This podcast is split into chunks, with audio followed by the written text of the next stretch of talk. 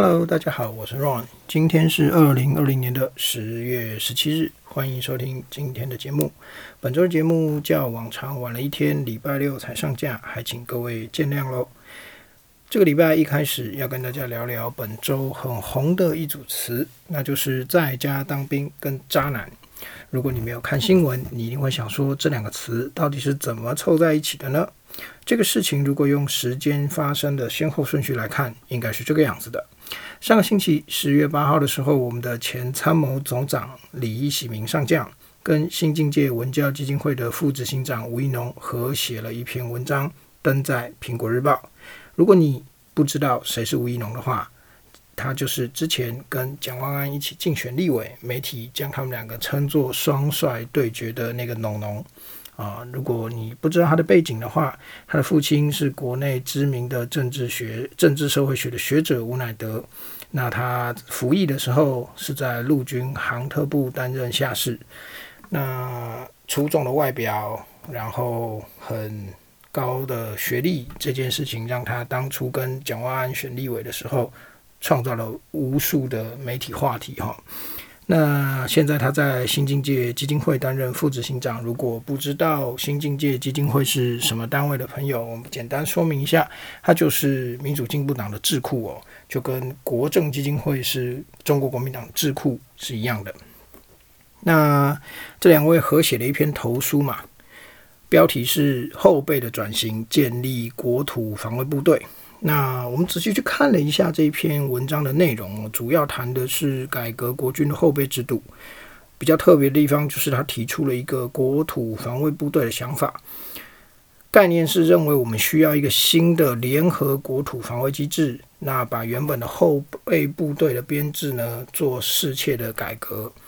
负责守卫跟每个乡镇都市。那平时呢，这个部队就负责自己区社区的救灾防害呃灾害防灾害防治跟救灾工作。战斗的时候就可以以社区为基地去反击侵入的敌军，是这样的一个概念哦。呃，也许会跟呃，比如说美国的国民兵啊，有有一点相似的状况。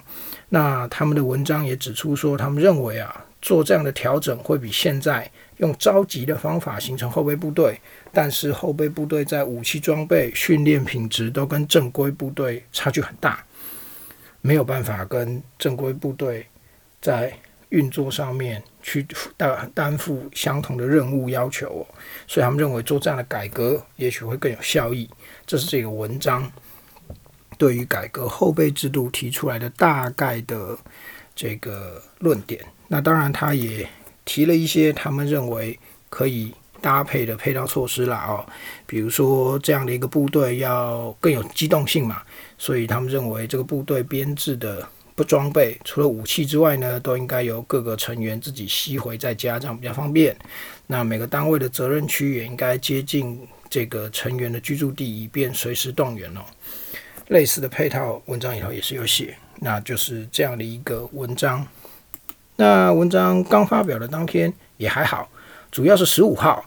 立法院的外交国防委员会要处理国军退出预官兵辅导条例的时候，呃，修正草案的时候呢，就请了我们现在退辅会的主委冯世宽到立委去，呃，到立法院去报告嘛备询。结果呢，也不知道怎么回事，在场就有媒体把这件事情拿来问我们的冯主委。可是他问的方法呢，又很简单，他直接把吴一农跟李启明上将的这篇文章，用一个很简单的说法去这个询问冯主委，他就直接问冯主委说：“哎，那个吴一农他们说在家当兵这件事情啊，行不行？”大概是这样的状况。那呢，啊，我们的冯主委哦，这个反应很有趣，他对媒体说：“那是个渣男呢，不要听他的。”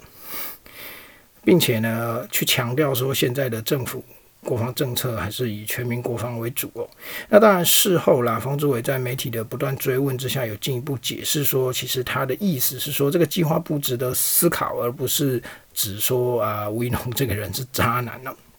那我们不去讨论说，呃，冯世官主委为什么会用渣男这个词哦，我们又不是他，我们没有办法揣测他的想法。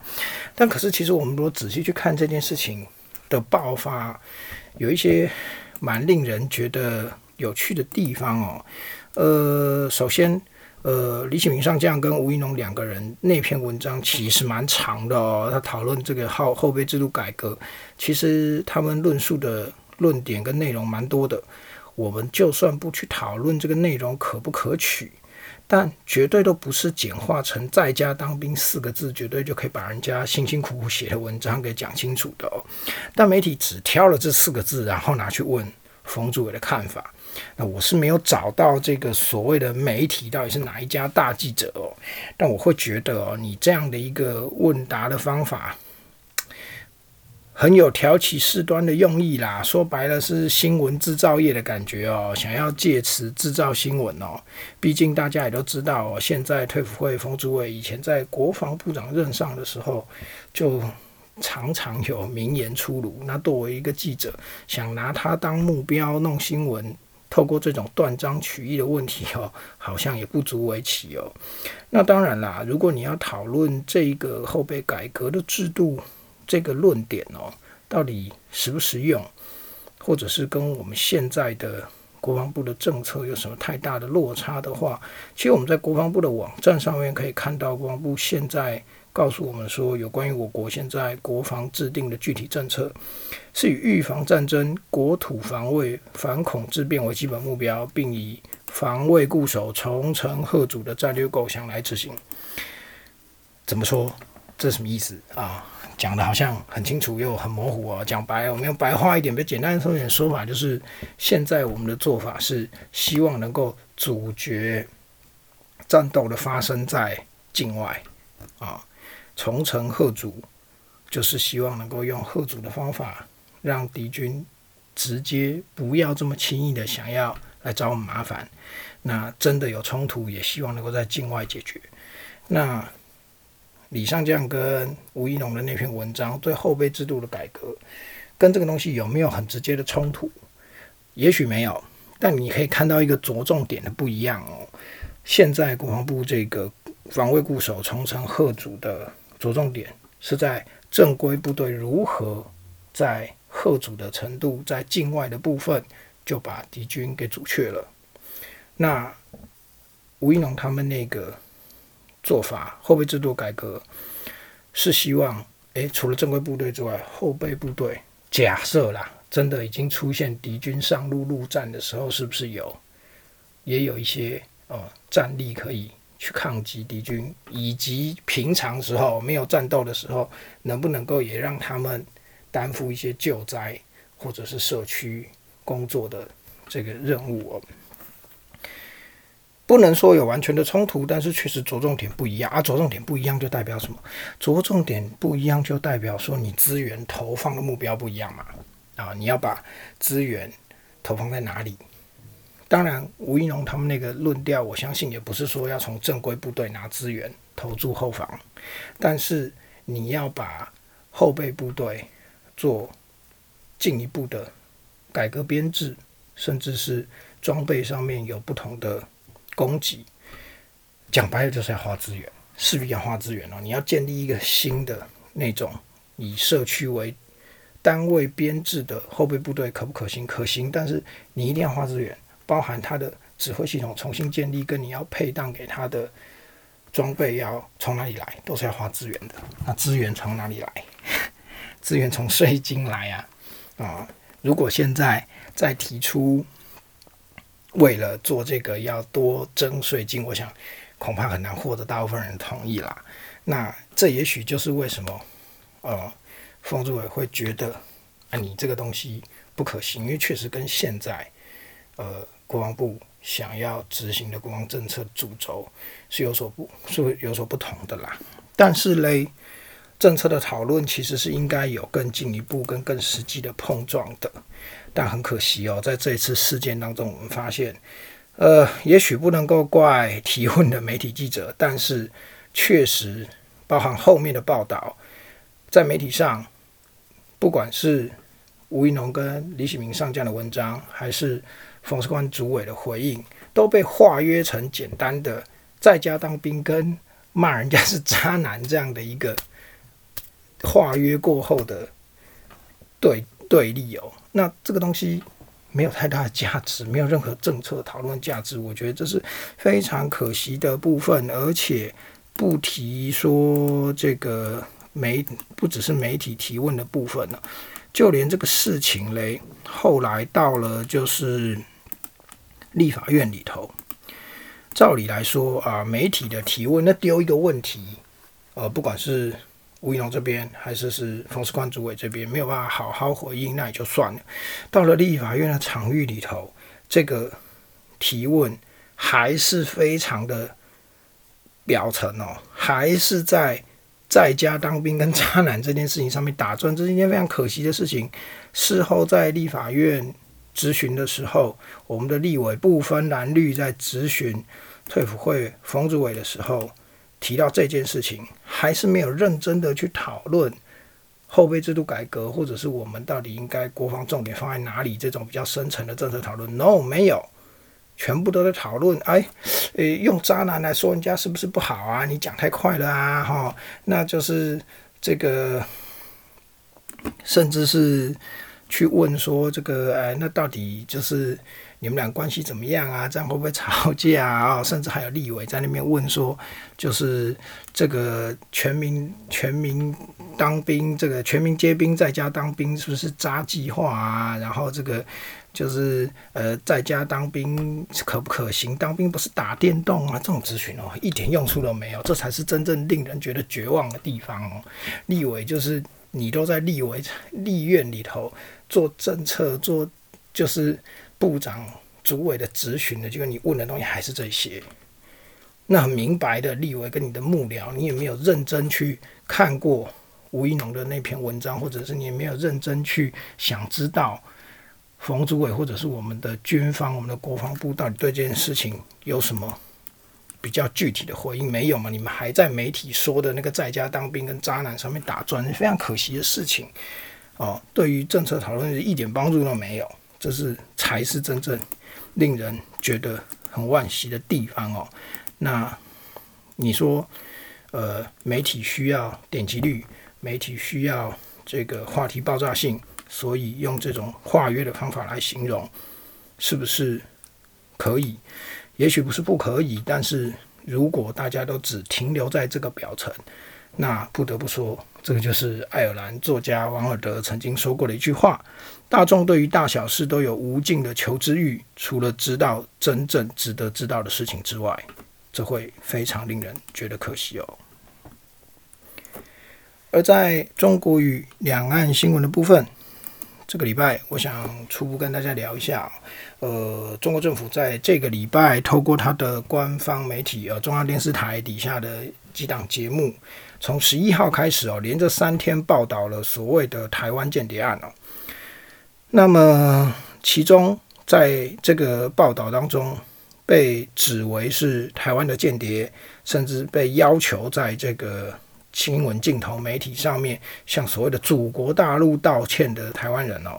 呃，这次包含了有这个在镜头前自称是民党前主席卓荣泰助理。现在是旅居捷克的这个郑宇清，还有呃蔡金树跟施正平两位台湾的学者哦。那么也有媒体报道指出说，呃，中共北京各公务部门，其实在十号晚间就已经收到中共北京市国安部门的通知，要求所有单位组织人员都必须在十一号到十三号之间观看相关的报道哦。那接着。十五号的时候，中共的党报《人民日报》又刊出了一篇主题叫做“站在历史正确的一边，告台湾情治部门书”这样的文章。这篇文章的署名是安平哦，安全安平安的平。内容其实东拉西扯啦，说白了就是在批评台湾的情治单位跟。中共所谓的台独势力共谋，在渗透中国，并且窃取机密机密情报，来在批评这件事情。讲白了就是这样哦。那我们暂时没有办法去细究他们公布出来的所谓这个台湾间谍案里头到底是什么状况。我们现在整个确定是我们确实有台湾人啊，在入境大陆的时候被他们以这个为由给。扣留起来了，抓起来是现在竟然还要判刑跟服服劳役哦。那这个东西，那个案有个案的状况，我相信我们的相关单位也在努力当中。但我们回过头来看，中共对台湾间谍案这次的整个操作，我们应该要怎么来看呢？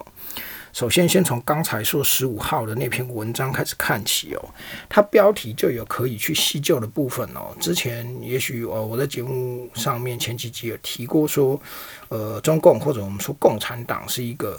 非常重视文件的组织哦。那任何文件呢，都必须要好好重复过往相关议题类似的文件，或者是领导人对于相关议题有过的重要讲话内容啊，都必须拿出来重新再拜一次。哦，你这个文章才算是合格的共产党文章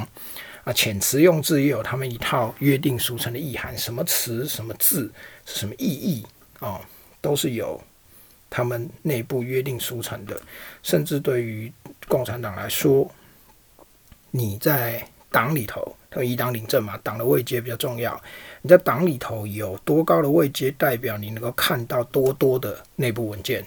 哦，这个是他们的习惯啦。所以，我们就要来细究一下这篇文章哦。这篇文章的主题前半部写着“站在历史正确的一边”，是他们在这个用词是他们在表述自身立场哦，强调自己才是对的时候很常见的一个说法。近期呢，包含他们中共新华社在论习近平与联合国大会讲话的社评里头，也用这样的词来当主题。那习近平本人。前几天十四号参加深圳特区四十周年庆的讲话之中呢，也有这个词啊，要站在历史正确的一边，也有这个说法。说白了，这个词呢，就跟小时候看卡通《无敌铁金刚》的歌词唱说“我们是正义的一方”意意思差不多了啊。那不知道《无敌铁金刚》的朋友，你麻烦自己 Google 啊。标题的后半段说告台湾情治部门书哦。这个用词更明显的是想要借用中共过去发表重大对台政策方针的时候惯用的“告台湾同胞书”这个标题，但是这里有一个很不太对劲的地方哦，因为以往他们在发表呃重大的对台政策方针的时候用“告台湾同胞书”，是因为他们强调两岸和平统一要寄希望于台湾人民，所以我告台湾同胞。尤其是江泽民时期是最爱讲寄希望于台湾人民这句话的啊，啊，结果你现在说告台湾情治单位书，那难道你现在是想要寄希望于台湾情治单位吗？啊，从你的文章内容看起来也不是这样嘛，啊，这明显是引用失意的一个状况。我觉得就算按照中共自己的字词使用逻辑来说，这个标题都下的不伦不类。再来是作者署名是安平这件事哦，中国人呃，中共在人民日报所刊的这个评论文章呢，除了直接署名是社论或者是评论员文章，那这个很表很明白的就表示说，哎，这个是人民日报的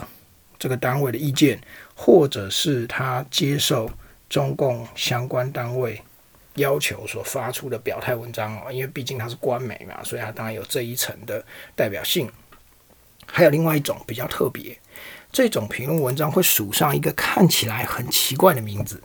啊，你拿这个名字去找也找不到这个人。通常这些名字呢是在玩谐音梗哦，其实代表的是某些中共单位的意思。你比较常常会见到的呢，比如说，诶，任仲平这个名字啊，任我行的任，中介的中，平安的平，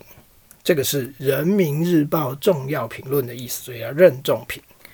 那还有国际评，国家的国纪律的纪，平安的平，这是中共官方对国际事件评论的意思。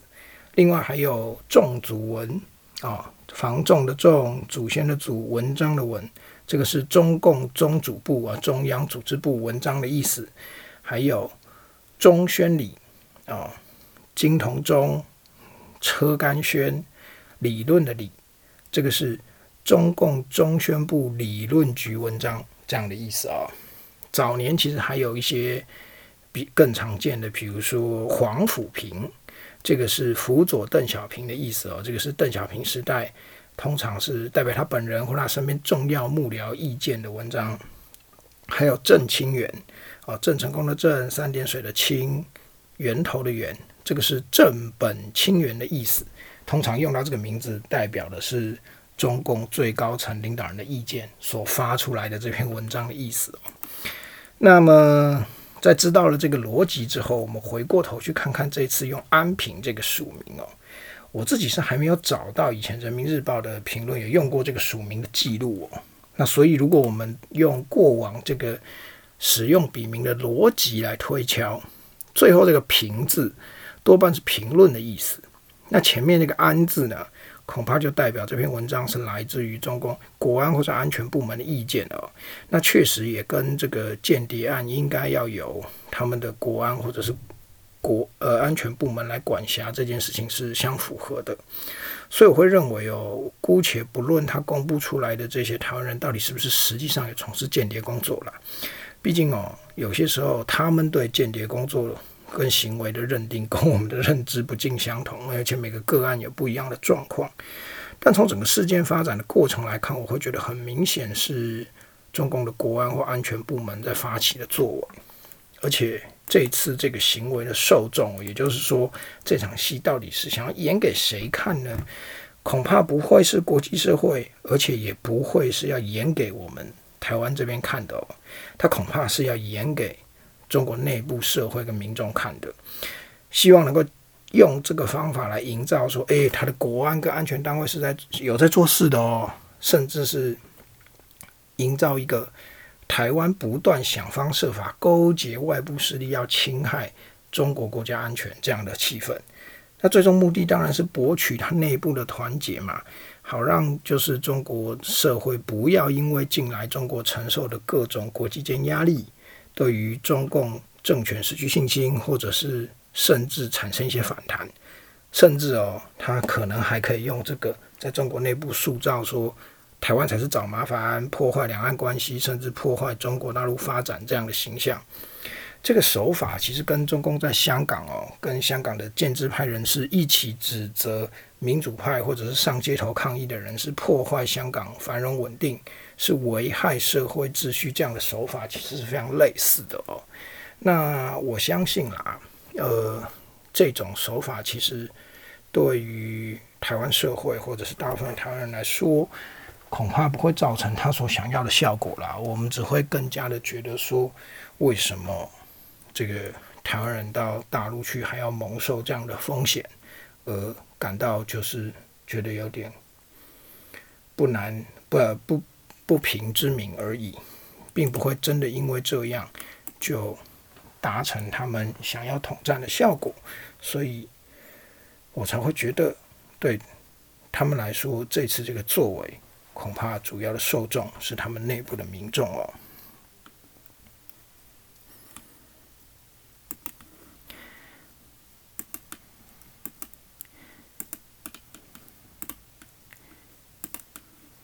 接着，在国际新闻的部分，呃，临时我筹划了一下内容，想跟大家来谈一下泰国的抗争状况哦。那么，简单回顾一下哦，泰国最近正在发生的这个街头抗争，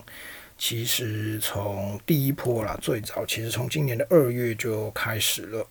那最近这一波，第二波是从七月七月中开始的，开始的。那么，简单的先跟大家说明一下，这次泰国的学生或者是这些民众在抗争的主要三个诉求哦。第一个是国会必须解散，第二个是停止威胁人民，第三个是制定新宪法。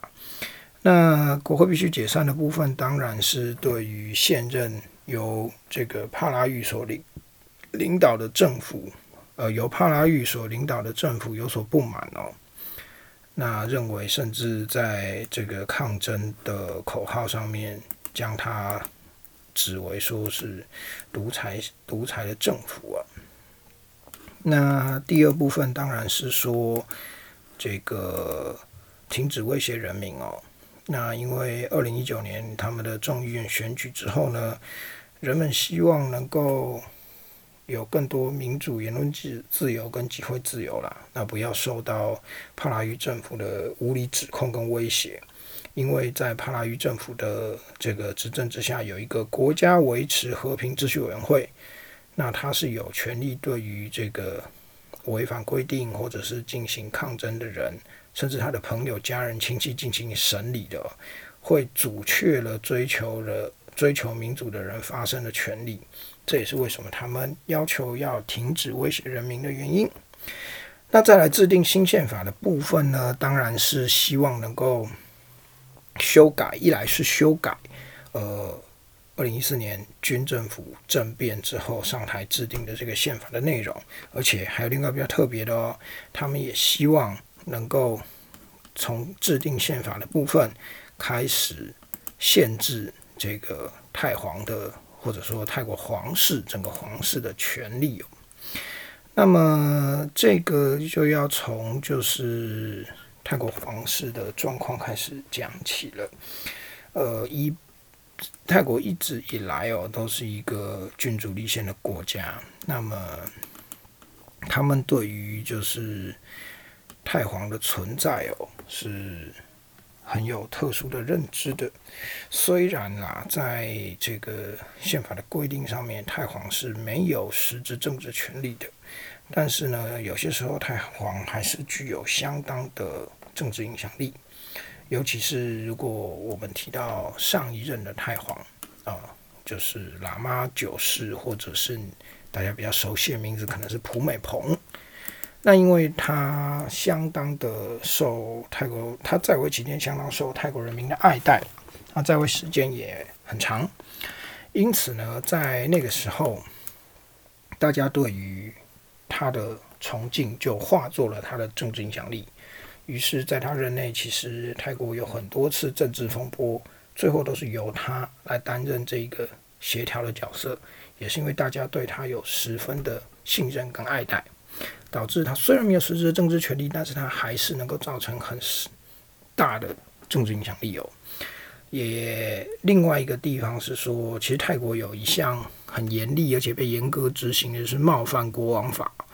这部法律长期以来一直禁止对于泰国皇室，包含国王、王后、王储啊，甚至是先王跟其他王室成员，甚至还有他们的宠物哦，你不可以做出就是。任何的批评，否则会被罚以巨款，甚至是这个徒刑哦。这个法规哦，至少在普美蓬的年代，大家好像还比较没有什么意见啊，因为普美蓬本来就很受大家爱戴，所以会批评他的人也不多。甚至你如果批评他，大部分的泰国民众也会对你觉得反感，因为他们非常爱戴普美蓬。但当普美蓬过世之后，由他的就是儿子，也就是现任的太皇哦，马哈瓦吉拉瓦吉拉隆功就位之后，呃，就任之后呢，事情好像就有了一点改变哦。主要是因为呢，如果你去 Google 一下，你就会发现，这一位现在是拉玛十世的太皇哦，瓦吉拉隆功，其实在他是王储的时候。就有过蛮多哦，有些失序的行为，让大家这个台湾民众对他好感并不是很高。那么呢，就位呃就任之后呢，接任太皇之后呢，状况好像也没有好转啊，尤其是今年啊，尤其在今年以来，呃，应该说去年这个肺炎疫情爆发之后呢。他又被发现说，他大部分时间呢是在泰国，而是在德国度过的，不是在泰国。这个作为更是引发了很多泰国民众的不满。那再加上他之前从当王储的时候就有什么呃生活奢侈啊、爱好女色这一种行径被披露出来，以至于说这一次在抗争的过程当中，诶。希望能够限制对泰国皇室的这个规定，还有对包含刚才我们讲的冒犯国王法这件事情的调整，就会变成其中一个诉求，甚至会变成很多人都支持的诉求。其实，呃，瓦加隆公个人的表现，也许是一个非常重要的原因，因为至少这样的争议，在他的爸爸普美蓬那个年代，相对的，就算有，也没有这么的高涨。但是他接任太皇之后，由于他个人的表现，也许确实不太得泰国人民的喜爱哦，所以进一步就变成了泰国人民也希望能够改革对于皇室的这个相关法规跟皇室权利的部分。那当然，整个泰国的这个抗议。抗议的活动还有很多复杂的原因，跟泰国社会长久以来的各方势力的这个情，各方势力的这个互动状况哦，那事情还在持续当中。目前暂时今这个礼拜先跟大家谈这个部分哦，对皇室的这个部分，有机会的话，我们之后的时间随着这个情势的演变哦，我们可以再谈的更多。那这大概就是本周的节目了。再次感谢您的收听，我们下次见，拜拜。